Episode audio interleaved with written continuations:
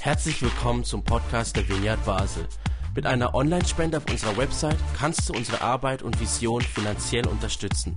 Vielen Dank fürs Mittagen und viel Spaß beim Zuhören.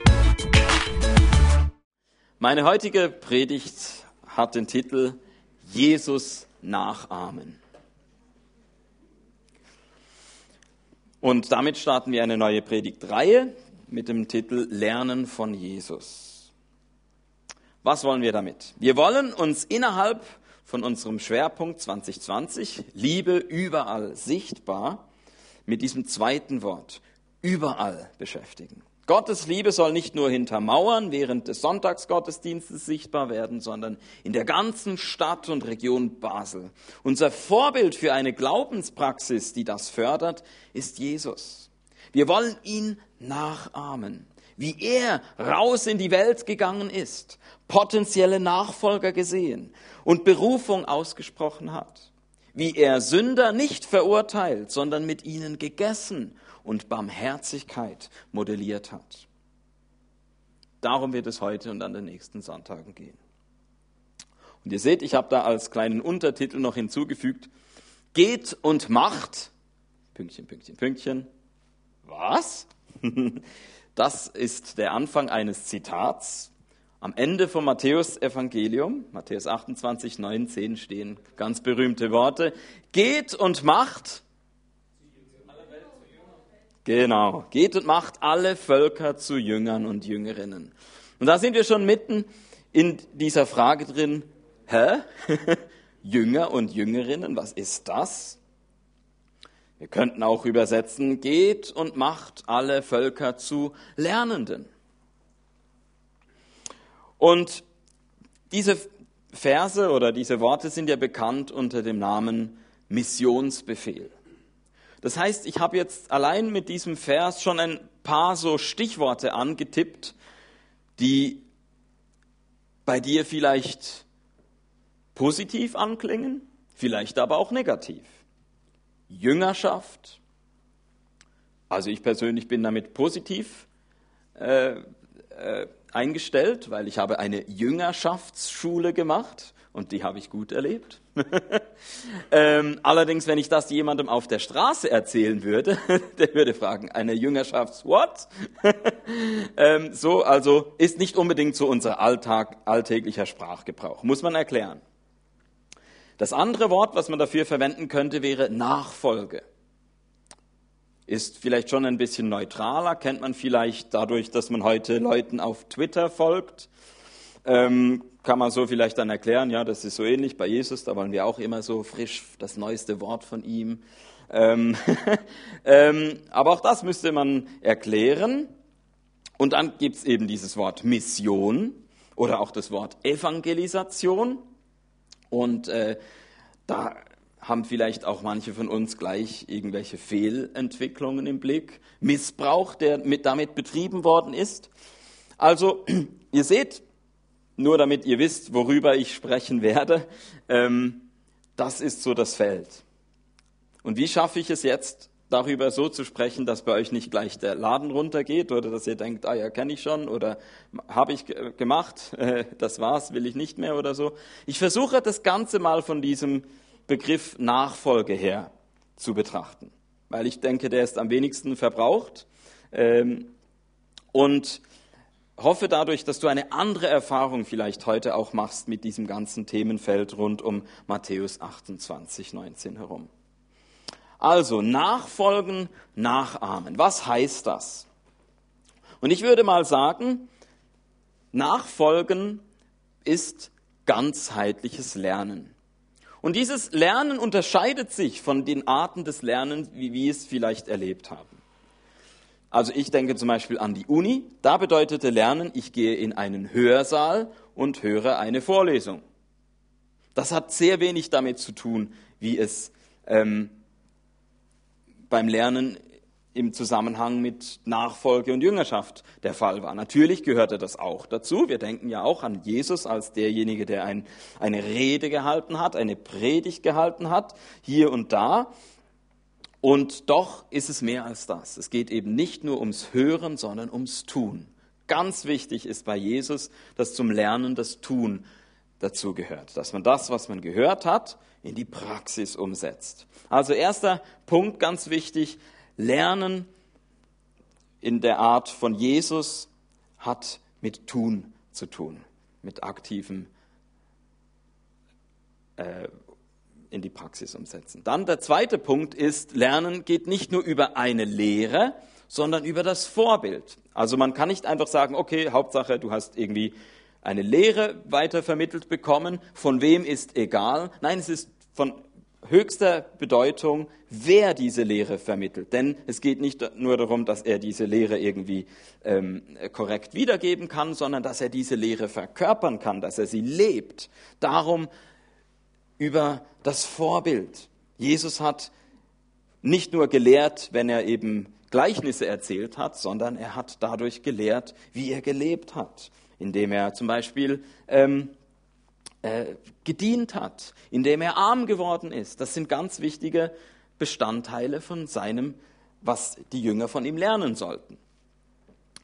Und ähm, da sehen wir auch, dass dies, dieser Gedanke von, von Vorbild, von Vorleben etwas ist, was, was jetzt nicht äh, etwas ganz Neues ist, was wir heute äh, zum ersten Mal entdecken, sondern das war zum Beispiel ganz wichtig in der Mystik vom Mittelalter, wo Leute in Klöstern sich Gedanken über die, das heißt dann natürlich schön lateinisch, Imitatio Christi gemacht haben. Also wir kennen das Wort imitieren.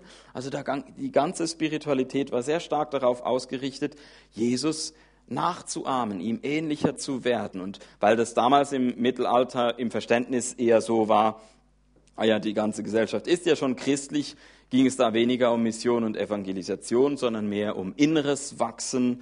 Ähm, da ähm, hat ganz viel mit einer nach innen gerichteten Spiritualität war das dort verbunden. Aber der Gedanke war da auch das Nachfolgen, dass man sagt, hier ist Jesus das Vorbild, dem will ich näher kommen. Und wenn wir es jetzt noch vom Lateinischen noch eine Stufe zurück übersetzen ins Altgriechische, dann sind wir bei der Mimesis. Und da haben wir die Wörter Mimik, oder eben Pantomime und darum wisst ihr, warum ich diese Übung am Anfang gemacht habe. Also das ist, was Lernen bedeutet bei Jesus. Über das Tun, über das Vorbild und drittens auch eben nicht nur über das intellektuelle Durchdringen, sondern dass man ständig mit diesem Vorbild, mit diesem Meister anhaltend verbunden ist. Das sind ganz wichtige Bestandteile, worin sich das Lernen bei Jesus von anderen Arten des Lernens unterscheidet. Und ich weiß nicht, wie es dir geht. Ich persönlich liebe es, die Dinge intellektuell zu durchdringen. Und das merke ich, das ist oft dann auch etwas, wo ich anstehe, weil ich merke, ich komme da nur so ein Stück weit bei Jesus und dann habe ich keinen Vorteil gegenüber denjenigen mehr, die jetzt nicht so intellektuell drauf sind wie ich, weil da ganz andere Qualitäten noch gefragt sind, weil es gerade nicht darum geht, ständig neuen Input zu bekommen und oh ja, das war wieder mal ein äh, ähm, äh, irgendwie so ein, ein, ein ganz, äh, sowas habe ich ja noch nie gedacht, dieser Gedanke, der, das inspiriert mich jetzt gerade ganz, weil da geht es mir so einen neuen Kick und jetzt kann ich da nochmal ganz neu über diese Dinge denken. Das hat seinen Platz. Aber das ist nicht das Entscheidende, worum es beim Lernen bei Jesus geht. Es hat ganz viel damit zu tun, dass man die Dinge einfach immer wieder wiederholt, dass man Dinge vertieft, dass man Dinge, dass man immer einfacher wird in den Dingen, die man hört und tut. So, also, das war mir wichtig, mal zum Beginn an, über dieses Lernen nachzudenken. Was heißt das eigentlich bei Jesus? Und ich dachte, am besten kann ich es vielleicht auch illustrieren mit zwei Beispielen. Ich habe äh, neulich das lustige äh, Erlebnis gemacht mit meiner Frau. Da war ich äh, mit ihr Mittagessen und danach sind wir noch zu einer Eisdiele gegangen. Und jetzt müsst ihr wissen, normalerweise ist es so, dass ich zumindest, äh, was für meine Frau neu war am Beginn unserer Beziehung, ist, dass ich eigentlich immer versucht habe, was anderes zu bestellen als meine Frau. Also wenn meine Frau A genommen hat, dann habe ich ganz sicher nicht A genommen, sondern B oder C, weil ich dachte ja, dann vielleicht kann man sogar auch noch ein bisschen austauschen. Guck, ich habe das hier, probier mal du von mir, probier so. Ne? Und, und jetzt war es aber bei diesem letzten Mal so, dass wir beide das gleiche zum Mittagessen hatten und dann, als ich in der Eisdiele war, habe ich eine Kugel Vanille bestellt Und meine Frau hat dann aber eine Kugel Joghurt bestellt. Und dann kommt, ist sie zu mir und sagt sie, ähm, eigentlich hätte ich auch Vanille bestellen wollen, aber du hast auf mich abgefärbt. ich denke jetzt auch immer, ich kann doch nicht das Gleiche nehmen äh, wie du. Also ihr seht, das, ihr kennt vielleicht, wenn ihr verheiratet seid, ähnliche Beispiele, wie man sich da irgendwie aufeinander abfärbt.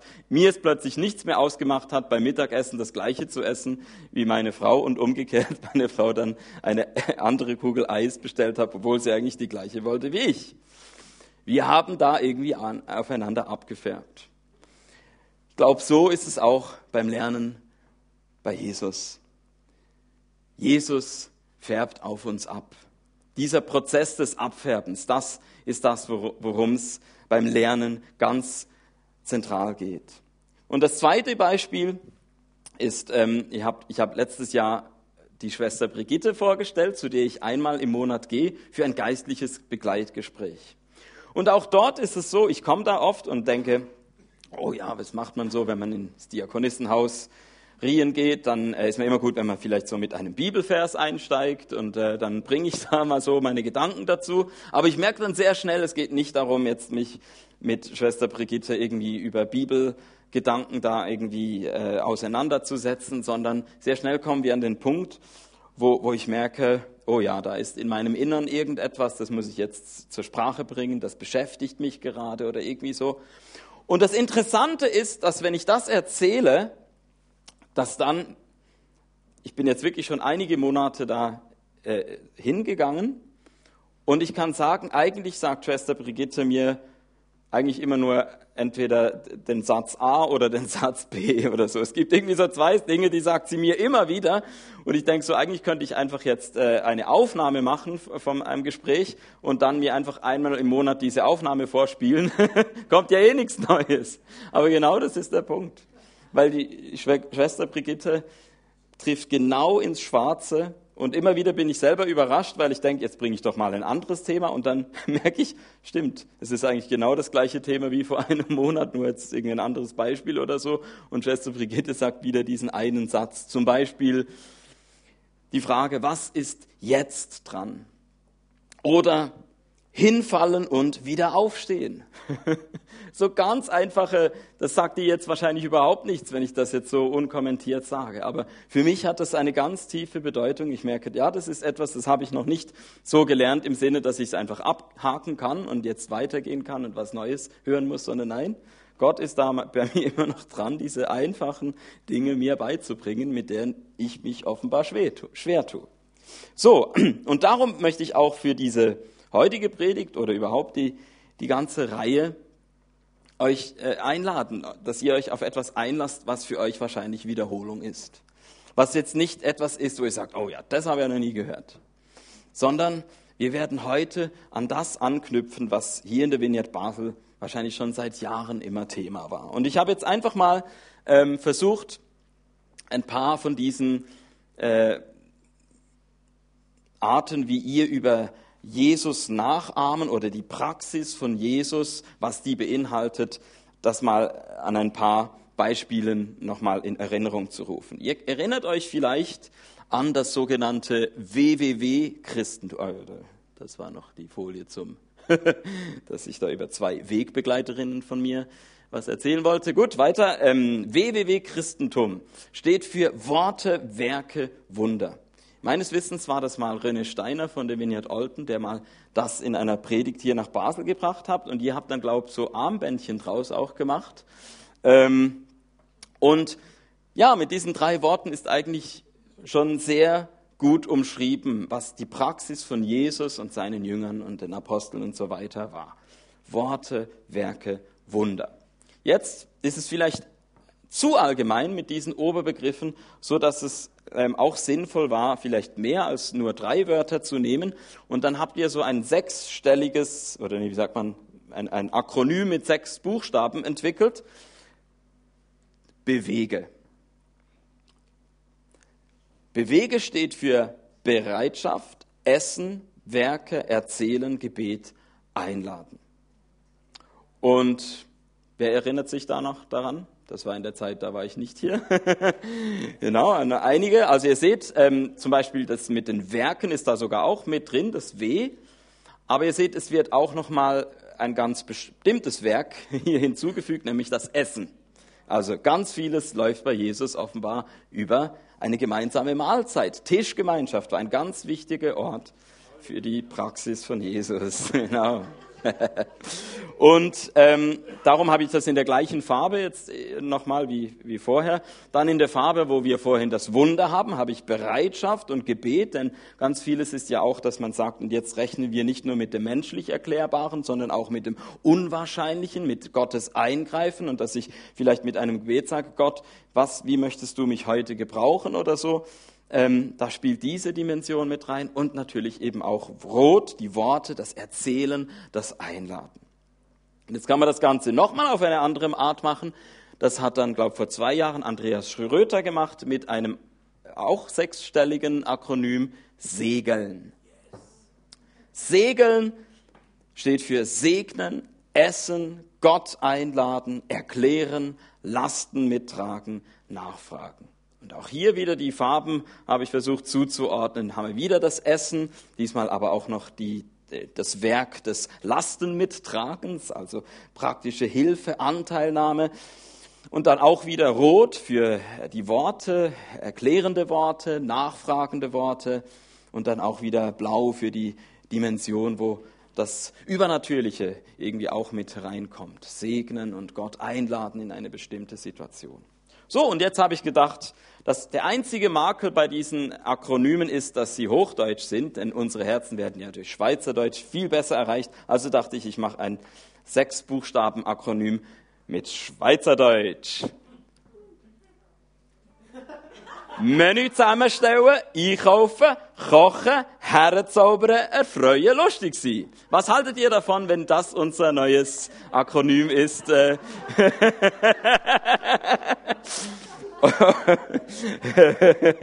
Nein, also Spaß. Ich wollte euch nicht noch ein neues Akronym bringen. Wir werden heute und am nächsten Sonntag einfach eine Geschichte verinnerlichen.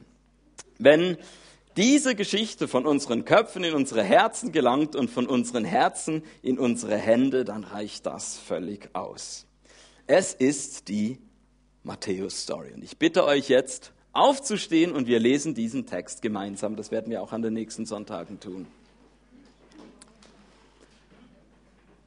Als Jesus weiterging, sah er einen Mann namens Matthäus am Zoll sitzen und sagte zu ihm, folge mir nach. Und Matthäus stand auf und folgte ihm nach.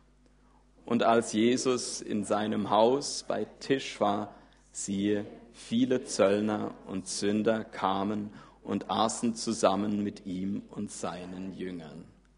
Als die Pharisäer das sahen, sagten sie zu seinen Jüngern, wie kann euer Meister zusammen mit Zöllnern und Sündern essen? Er hörte es und sagte, nicht die Gesunden bedürfen des Arztes, sondern die Kranken. Geht und lernt, was es heißt, Barmherzigkeit will ich nicht Opfer. Denn ich bin nicht gekommen, um Gerechte zu rufen, sondern Sünder. Ihr dürft wieder Platz nehmen.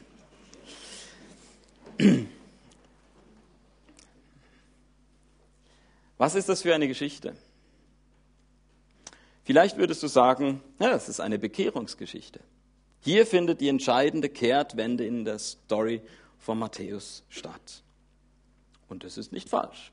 Tatsächlich ist das bei Matthäus so der Fall. Und ich könnte auch von mir eine Bekehrungsgeschichte erzählen, wo ich zumindest, sage ich mal, auf zwei Wochen genau sagen könnte, dort ist es bei mir die entscheidende Wende passiert. Ich möchte aber trotzdem vorschlagen, dass wir das nicht als Bekehrungsgeschichte lesen, sondern als Berufungsgeschichte. Ich glaube, dass das ein viel hilfreicherer Begriff ist, gerade eben in diesem Zusammenhang von Mission und Evangelisation, wenn wir ein bisschen unsere Perspektive lösen von diesem Moment der Bekehrung, von so einer Kehrtwende hin zu demjenigen, der ruft. Wenn wir eine Geschichte von Gottes Ruf hier lesen bei Matthäus und auch bei uns, ich glaube, dass, dann können wir viel mehr unter diesen Begriff ähm, fassen, was bei diesem Begriff Bekehrung nicht mit im Blick ist. Ich weiß nicht, ob du vielleicht christlich aufgewachsen bist und sagst, ja, ich kann eigentlich nicht sagen, dass es da an diesem Datum zu dieser Uhrzeit eine Bekehrung gab, aber doch, das mit dem Ruf, das stimmt. Da war immer schon eigentlich dieser Ruf und ich habe dann irgendwie plötzlich angefangen, diesen Ruf besser zu hören. Ich habe vielleicht angefangen, diesen Ruf besser zu verstehen und eigentlich bin ich bis heute noch dran. Ich glaube, dass es ganz wichtig ist, die Geschichte von Matthäus und auch unsere Geschichte unter diesem Aspekt von der Berufung zu sehen. Und ähm, ihr seht also, ich versuche diese heute in dieser Einführungspredigt ein bisschen das Vokabular zu verändern oder zu erweitern, dass wir vielleicht so wie auf den gewohnten Bahnen, wie wir gedacht haben, über Matthäus 28, 19, dass wir da mal eine andere Perspektive darauf kriegen. Und ich finde, einer, der mir dabei auch geholfen hat, ist, das wäre der dritte Wegbegleiter, den ich euch heute vorstellen möchte. Das ist der hier. Ich weiß nicht, ob den jemand kennt. Ähm, der, mit dem hatte ich in letzter Zeit nicht mehr so viel Kontakt. Der wohnt in Hamburg, ist also weit weg. Aber das ist Christian Reschke. Und der hat ein Buch geschrieben, Leben als Verbinder. Und ganz ahnungslos kann man dieses Buch anfangen zu lesen und merkt, das ist einfach eine andere Art. Christian hätte auch sagen können, Leben als Evangelist oder Leben als Missionar. Ähm, und er hat aber bewusst eben auch ein neues Wort gesucht, um das zu beschreiben, was die Praxis von Jesus war und was die Praxis ist, der wir, mit der wir versuchen, Jesus nachzuahmen, ihm nachzufolgen. Nämlich darin, dass Jesus ein Verbinder war und dass auch wir Verbinder sein können. Jesus ruft uns als Verbinder. Ich finde das einen genialen Einstieg in egal welche Berufungsgeschichte ähm, wir uns da ähm, vorstellen können oder wie wir unsere eigene Geschichte vorstellen. Ich glaube, dass es für jeden hier zutrifft. Jesus ruft dich als Verbinder, als Verbinderin. Und ich möchte also damit enden, dass ich ein Zitat vorlese, das erste von dreien, das ist auch das längste, und ich finde, da bringt er genau das, was mir heute ein Anliegen war in dieser Einstiegspredigt, bringt er das so gut auf den Punkt, ich dachte, ich kann das nicht besser formulieren. Ich zitiere einfach aus dem Buch. Um zu lernen, verbringen wir Zeit mit Gott, besuchen Workshops oder Gottesdienste. Wir lesen christliche Bücher, hören Podcasts und tauschen uns mit anderen Jesus-Nachfolgern aus. Aber können wir uns auch vorstellen, von Jesus fernstehenden Menschen oder solchen, die eine weniger entwickelte Gottesbeziehung haben, zu lernen. Jesus hat zu diesem Thema einiges zu sagen. Beispielsweise erklärte er, jetzt kommen ein paar Beispiele, da braucht man ein bisschen biblisches Vorwissen, aber vielleicht erkennt ihr das wieder. Beispielsweise erklärte er, dass die Menschen dieser Welt klüger mit ihresgleichen umgehen als die Menschen des Lichts. Dem nicht genug, Jesus lobt den in seiner Geschichte erwähnten ungerechten Verwalter und stellt ihn als Vorbild hin. Wir sollen von ihm lernen. An anderer Stelle weist Jesus uns an, umzukehren und wie die Kinder zu werden. Hier ist nicht die Rede von Gemeindekindern auf einer Teenie-Freizeit, die voller Hingabe und Leidenschaft Jesus anbeten. Jesus spricht von ganz normalen Kindern von nebenan. Wir sollen von ihnen lernen. Und es wird noch bunter. Jesus ermutigt uns, von einer Prostituierten anbeten zu lernen. Und er meint nicht eine ehemalige, die jetzt tolle christliche Bücher über ihren heiligen Wandel schreibt. Lies die Geschichte genau. Als Jesus sie anbetet, ist sie voll im Geschäft. Wir sollen von ihr lernen. Und dann noch der römische Hauptmann, der Jesus für seinen Diener aufsucht. Jesus lobt seinen Glauben als vorbildlich.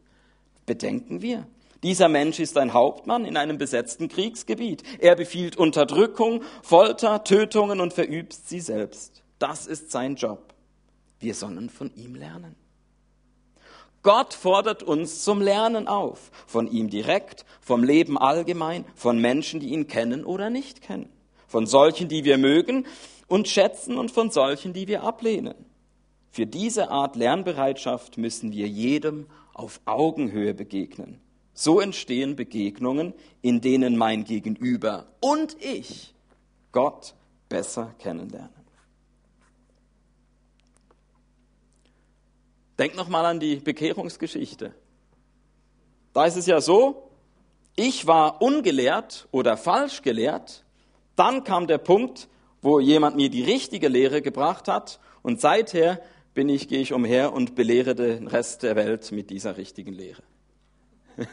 so, oder? Ganz anders ist es, wenn wir merken, wir sind Teil einer großen Berufungsgeschichte Gottes, der jeden einzelnen Menschen ruft. Und vielleicht gibt es einen Bereich, wo ich sagen kann, da habe ich einen Lernvorsprung und kann einen anderen daran Anteil haben lassen. Kann aber genau gleichzeitig einen anderen Bereich geben, wo ich derjenige bin, der vom anderen lernt. Eine ganz wichtige Feststellung finde ich am Anfang, wenn es darum geht, dass Jesus uns als Verbinder ruft, dass wir überall von Gott lernen.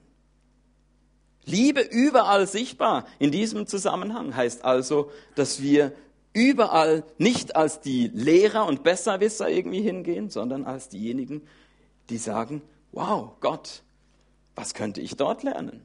Was könnte ich zusammen mit meinem Gegenüber in dieser Situation lernen. Und ich finde es so krass, dass es sogar von Jesus heißt, dass er gelernt hat. Ich weiß nicht, ob du schon mal über diese Stelle gestolpert bist, Hebräer 5,8. Jesus hat gelernt, und zwar Gehorsam. Wenn Jesus sogar lernen musste, wie viel mehr sind wir ein Leben lang eingeladen zu lernen? Jesus ist auch nicht offenbar einfach mit, der, mit dem Abschluss seiner Zimmermannslehre äh, und einem Torahstudium aus dem Bauch von Maria herausgekommen. Der hat auch gelernt. Ja, das gehört zu seinem Menschsein und darin folgen wir ihm, da wollen wir ihn auch nachahmen, indem wir sagen, ja, wir wollen, wie du, Jesus, ein Leben lang lernen. Und der zweite Punkt, den Christian macht, ist, dass wir selbst Verbindung suchen. Das ist jetzt ein kürzeres Zitat, was das nochmal zusammenfasst. Die Verbindung meines Umfeldes mit Jesus beginnt mit mir. Als Verbinder tue ich das Werk eines Evangelisten und werde dabei selbst evangelisiert. Merken Menschen hingegen, dass ich nicht lebe, wozu ich einlade, lehnen sie mich und meine Botschaft als unwahrhaftig ab. Ich stifte nicht Verbindung, sondern Blockade. Ja, ich denke, für uns ist es auch vertraut, dass wir